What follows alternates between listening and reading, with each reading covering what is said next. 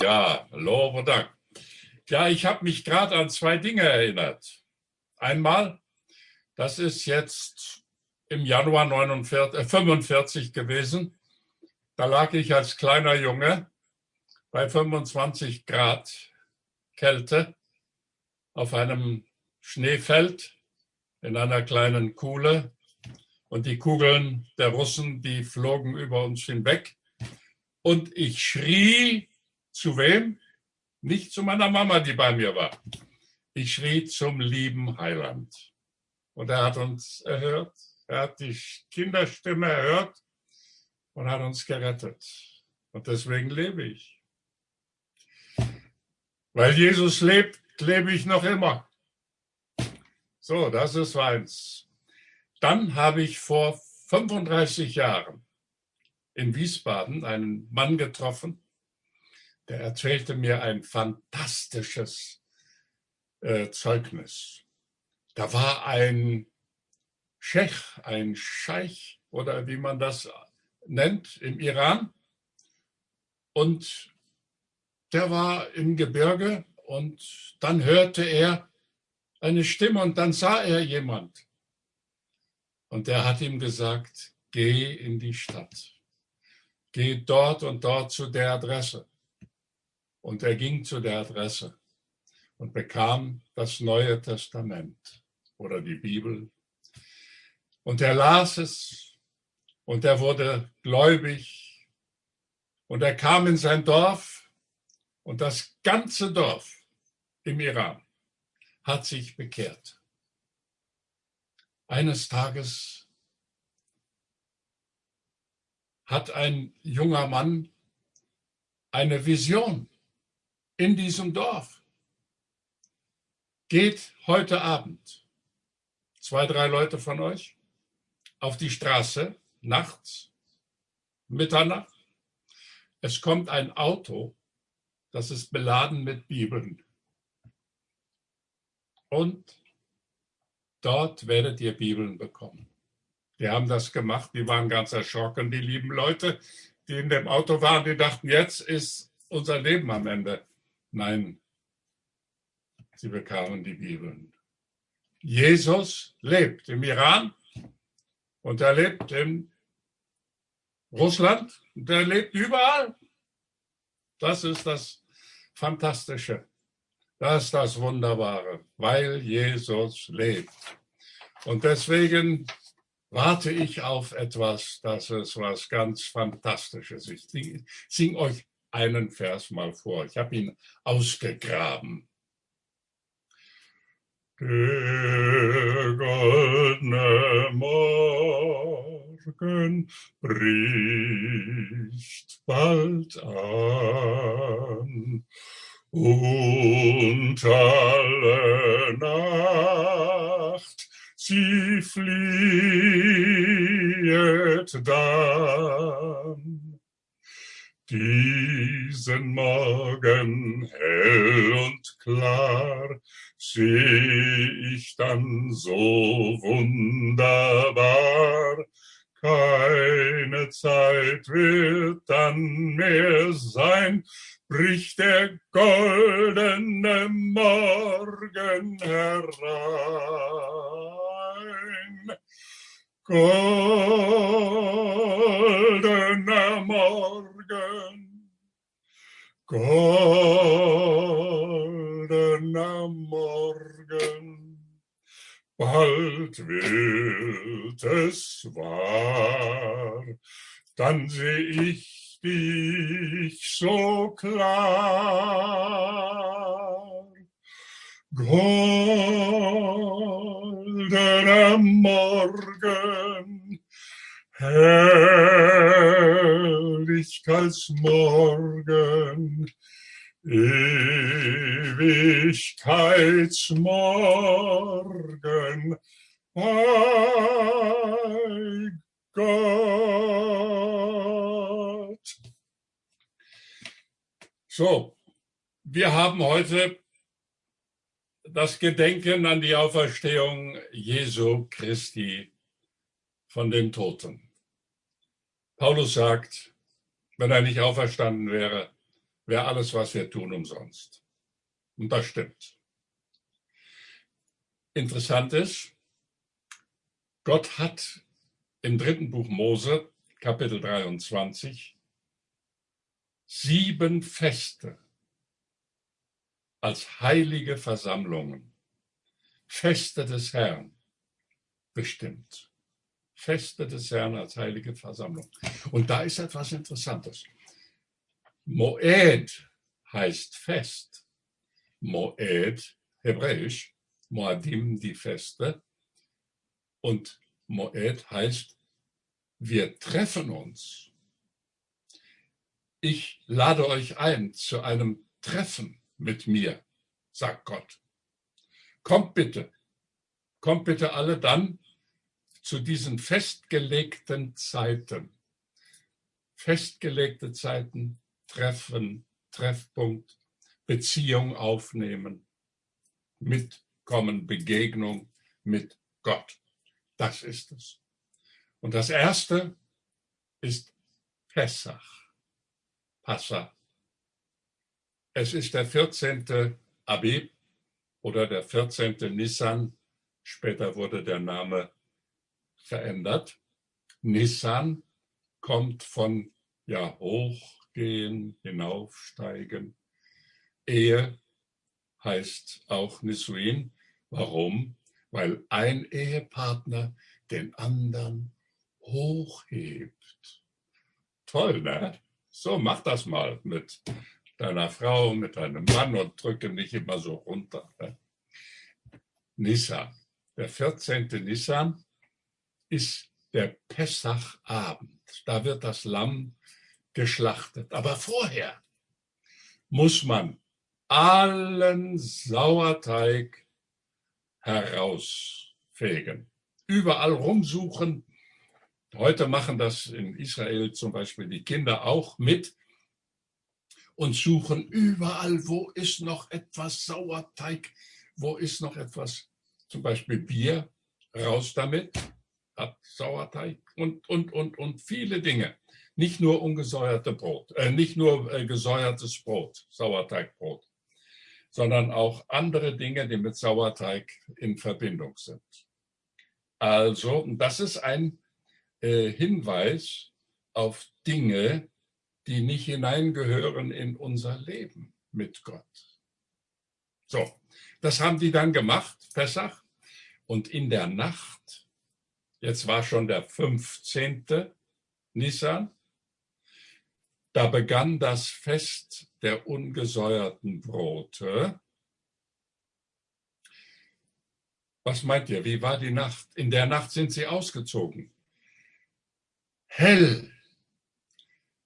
Die hellsten Nächte habe ich in der Wüste erlebt. Die hellsten Nächte habe ich im Nahen Osten erlebt.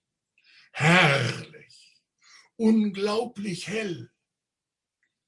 Pessach, Fest der ungesäuerten Brote, beginnt mit einem ganz hellen Vollmond. Wunderbar. Und da sind die ausgezogen. Und das war das zweite Fest, diese sieben Tage der ungesäuerten Brote. Und dann kam das dritte Fest. Das war nämlich der Sabbat. Der Tag nach dem Sabbat während dieser sieben Tage. Der Tag nach dem Sabbat, der achte Tag, der hat seine Bedeutung. Die acht hat eine Bedeutung, ganz große Bedeutung. Der achte Tag war der Tag, also ein Sonntag nach unserer Zählung. Und das war das Fest der Erstlinge. Und genau an diesem Tag, an dem Fest der Erstlinge, ist unser Heiland, unser Herr Jesus Christus von den Toten auferstanden. Das Fest der Erstlinge. Draußen hat sich Folgendes abgespielt. Der Hohepriester, der hat am Abend noch äh, ist er über das Kidrontal gegangen zu einem Feld mit Hafer und hat dort die Erstlingsgarbe abgeschnitten. Und am nächsten Morgen, das war zu der Zeit, als Jesus auferstand aus den Toten, hat er die vor Gott geschwungen. Mhm. Und das ist interessant. Ja, Bibelausleger, die sind kluge Leute. Und da habe ich was gelernt. Nämlich, Jesus sagt doch, fass mich nicht an, Maria. Ich muss noch zu meinem Vater. Die Garbe muss vor dem Vater geschwungen werden. Er ist die Erstlingsgarbe. Jesus ist der Erstling aus den Tod. Ich lese mal, äh, was äh, äh der, der Apostel Paulus sagt. Er ist der Erste. Und zwar in 1. Korinther 15, Vers 20 abwärts. Er ist der Erste oder der Erstling, den Gott auferweckt hat. Das ist die ähm, neue Genfer Übersetzung, eine sehr schöne Übersetzung, vor allen Dingen wegen der deutschen Sprache.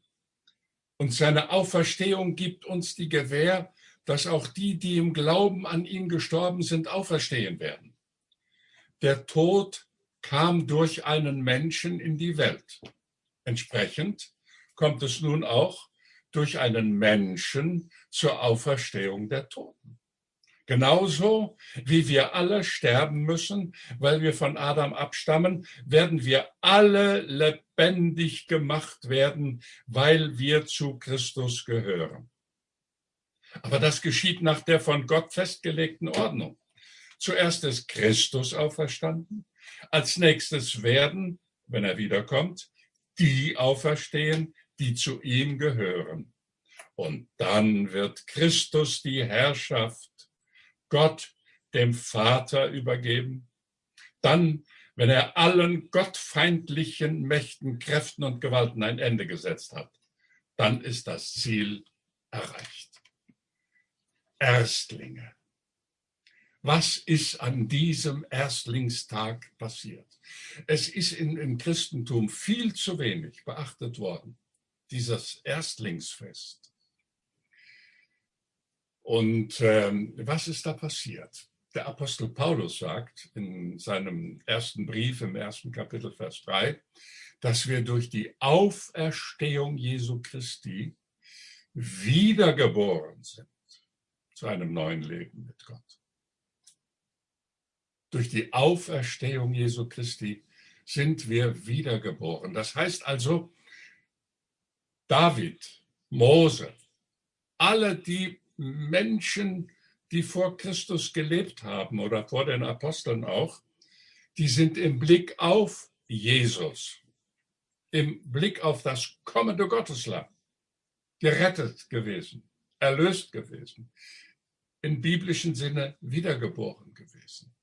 Schaffe in mir, Gott, ein neues Herz, betet äh, äh, David. So.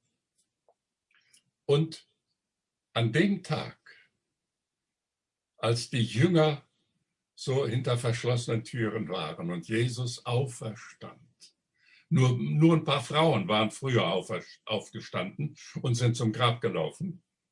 An dem Tag fand die Tatsache der Wiedergeburt statt. Bah, da gibt es eine Menge von wunderbaren Gedanken. Das ist ja der achte Tag der Woche. Das ist der achte Tag der Woche. Was wird am achten Tag der Woche gemacht? Mit einem, was wird am achten Tag gemacht mit einem Kind, das geboren wird? Ja, es wird beschnitten. Die Beschneidung im Geist, die Wiedergeburt, die Neugeburt durch den Heiligen Geist. Und am Abend kommt Jesus zu seinen Jüngern, Friede sei mit euch. Friede sei mit euch. Und er haucht sie an. Und was sagt er? Nehmt hin, Heiligen Geist. Sie haben Heiligen Geist empfangen. als Jesus zu ihnen kam, weil sie wiedergeboren waren, de facto. Und seit der Auferstehung Jesu Christi von den Toten geschehen die Auferstehungen, die Wiedergeburten, die Neugeburten im Heiligen Geist von oben her. Wir haben ein Leben im Geist.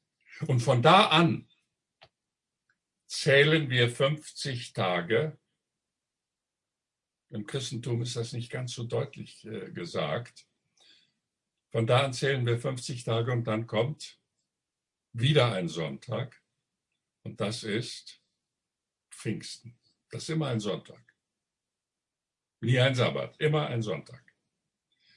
Und dann fällt der Heilige Geist auf die Menschen und erfüllt sie.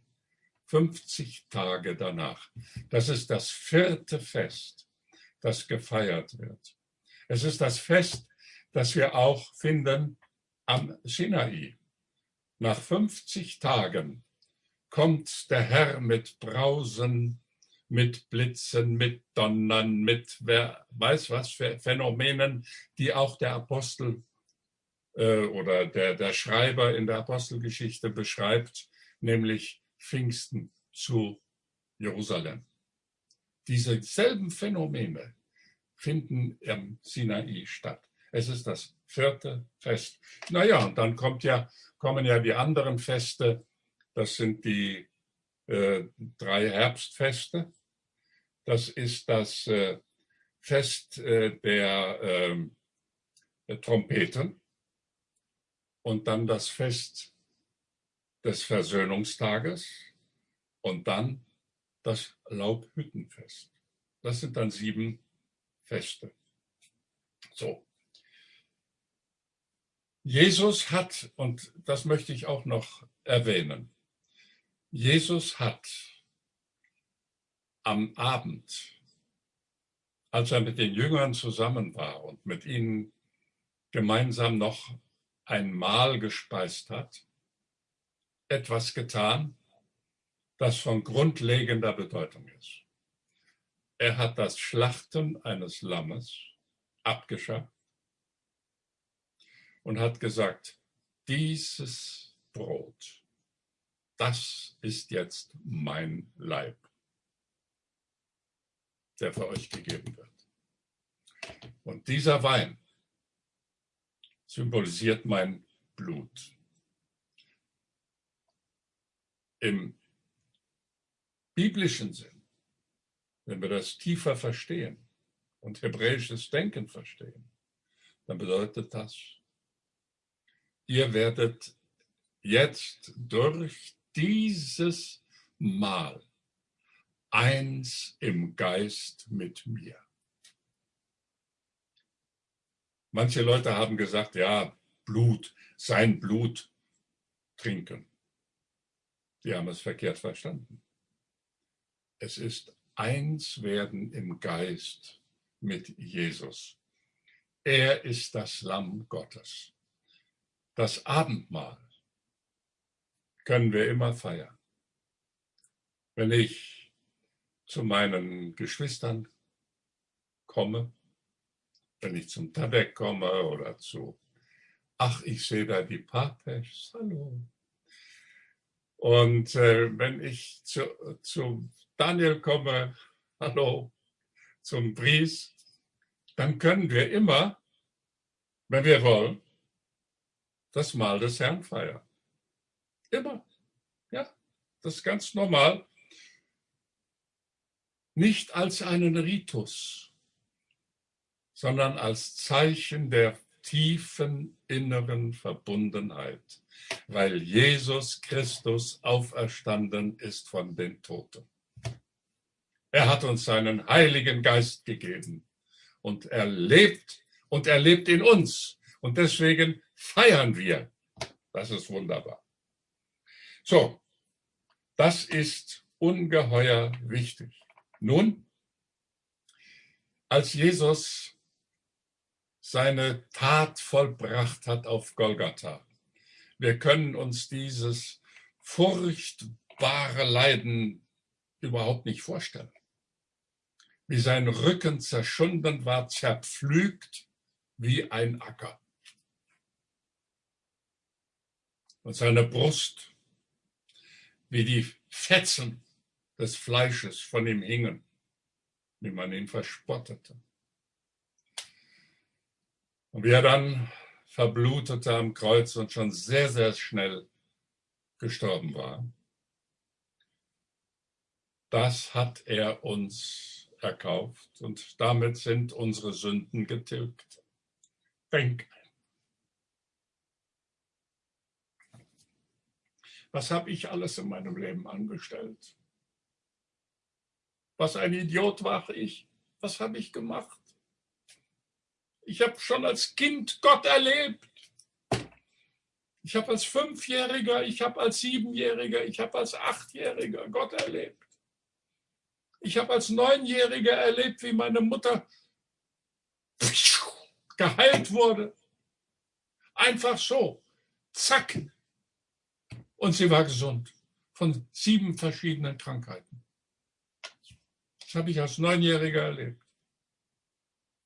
Und so weiter und so weiter. Und dann, das habe ich alles getan. Und diese Schuld hat er mir vergeben was immer du auch getan hast, deine Sünde ist bezahlt. Gott hat dich lieb. Gott hat dich geliebt. Und damit du Kraft hast, das nicht mehr wieder zu tun, und wir Kraft haben, hat er uns seinen Heiligen Geist gegeben. Ist er auferstanden von den Toten? Sind wir eine neue Schöpfung? Denk einmal, eine neue Schöpfung durch den Heiligen Geist. Was bist du? Gott sieht dich als eine neue Schöpfung. Unglaublich. Aber das ist nicht der Freifahrtschein zu einem himmlischen Vergnügungspark. Zuerst haben wir etwas anderes. Wir sind auf dieser Erde. Und deswegen ist ja Pfingsten. Gott gibt uns sein Wort und pflanzt es am Sinai in unser Herz hinein. Diese zehn Worte sind ja nur ein, ein Teil. Aber da wird unser Verhältnis zueinander geregelt. Und da wird gesagt, so, jetzt lebe unter den Menschen. Und da steht an allererster Stelle, und das wird bei uns Christen oft vernachlässigt, die Familie. Ihr glaubt nicht, welch einen hohen Stellenwert Familie im Reich Gottes hat. Gott beginnt sein Reich mit einer Familie zu bauen, Abraham. Und er setzt fort über Isaac. Diese Familien waren nicht perfekt, wenn wir vor allen Dingen Jakobs Familie angucken. Es war nicht immer perfekt, was da alles sich abspielte. Aber Familie. Und wir können das nicht stark genug betonen. Ich bin meinen lieben Eltern sehr dankbar, dass sie mich die Wege des Herrn geleitet haben. Mein Großvater war ein junger Mann. Mein Vater war gerade geboren, ein paar Tage alt. Und da wurde er nach Sibirien verschleppt von den Russen, weil der Erste Weltkrieg begann, 1914. Und er war dann über vier Jahre im Arbeitslager. Es war ein, eine furchtbare Zeit. Aber wisst ihr, was Opa gemacht hat? der alte Johann Gottfried Krüger. Er hat den Menschen, er hat den Russen das Evangelium verkündigt. Und viele, viele, viele, er hat nicht gesagt, wie viele, aber sehr viel Russen, aber auch Gefangene, haben sich niedergekniet in den Schnee und haben Jesus erlebt. Das ist meine Familie. Das war mein Großvater. Meine Großmutter war gläubig. Meine Großmütter, meine Großväter waren gläubige Menschen. Meine Eltern haben mich den Weg gewiesen. Denkt einmal, was für ein Kapital hat Gott mir gegeben durch meine Familie. Und deswegen sorge du als Vater dafür, dass deine Kinder und sorge du als Mutter dafür, dass deine Kinder in den Wegen des Herrn erzogen werden. Überlegt einmal, der Timotheus hatte eine Mutter, das war eine Jüdin, sein Vater war ein Heide und er wurde von seiner Mutter in den Wegen Gottes unterwiesen. Er hat das Gesetz gelernt, er hat, hat das, was an Bibel damals vorhanden war, bekommen. Die Leute müssen reich gewesen sein, sonst hätten sie nicht diese teuren Rollen haben können. Stellt euch mal vor. Und Paulus findet ihn und sagt, hör mal du, folge mir nach. Das ist wichtig. Darum das ist wichtig. Wir sind Erstlinge. Wir werden auferstehen, wenn Jesus kommt. Und ich habe vorhin gesungen, der goldene Morgen bricht bald an. Davon bin ich fest überzeugt. Ich habe das schon als Kind, als Achtjähriger einmal erlebt. Oh, Gott hat mir damals, ich darf das gar nicht alles erzählen. Der war mir damals so nah auf der Straße. Könnt ihr euch vorstellen, ich habe damals eine Bibel geschenkt bekommen in der Schweiz, habe sie durchgelesen als Achtjähriger. Und dann habe ich oft gebetet. Und weil ich gehört habe, dass sie in Zungen gebetet haben, habe ich einfach auch in Zungen gebetet. Ja, so. Und äh, ja, und dann hatte ich so einige Begegnungen mit dem Herrn. Und ich weiß, er wird uns bald erlösen. Er wird kommen und wird dich heimholen. Anna und Richard lese ich. Ja, euch, Helmut, Ries, euch alle, Tadek, Daniel, alle, alle, die jetzt dabei sind. Gott wird uns heimholen. Er ist der Erstling, der Herr Jesus, und wir folgen ihm. Abraham, Adam brachte, Adam brachte Verderben und Jesus, der zweite Adam, bringt Erlösung. Sein Leib, sein Leib in der Auferstehung war vollkommen. Und so werden auch unsere Leiber vollkommen und erlöst sein. Es wird ein erneuerter Himmel und eine erneuerte Erde, das ist das eigentliche Wort, geben. Und wisst ihr was? Ich werde euch noch etwas erzählen.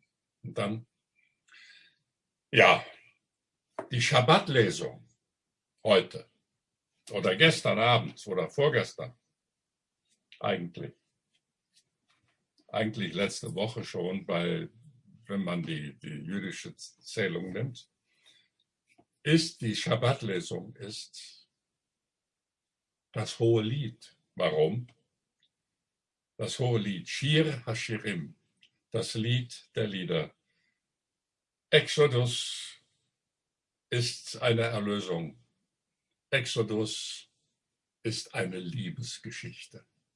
Die Juden haben erkannt, der Exodus, dass wir herausgeholt worden sind, worden sind aus Ägypten, dass wir erlöst sind von Ägypten, das ist Gottes Liebesgeschichte mit uns. Dass du erlöst bist, dass du das Evangelium begriffen hast, mein Lieber, meine Liebe, das ist Gottes Liebesgeschichte mit dir. Halleluja! Das ist Gottes Liebesgeschichte mit uns. Wie schön bist du. Ach, ich möchte dich küssen, sagt er, ich möchte dich küssen. Sie sagt, ich möchte dich küssen. Wie schön bist du. Ja, das ist es. Es ist eine Liebesgeschichte, es ist eine Ehe, es ist, er sagt, ich will mich mit dir verloben für immer. Ich will mich mit dir verloben in Recht und Gerechtigkeit, in beständiger Liebe und in Barmherzigkeit. In Hosea sagt er das. Ja, Gott hat Israel auch heute nicht verworfen. Israels große Zeit kommt noch. Und ich kann es nicht äh, begreifen, dass Menschen glauben, dass äh, die Gemeinde jetzt äh, Israel ersetzt hat. Das ist äh, überhaupt nicht biblisch. Aber, äh, denn, denn äh, müssen wir Folgendes überlegen.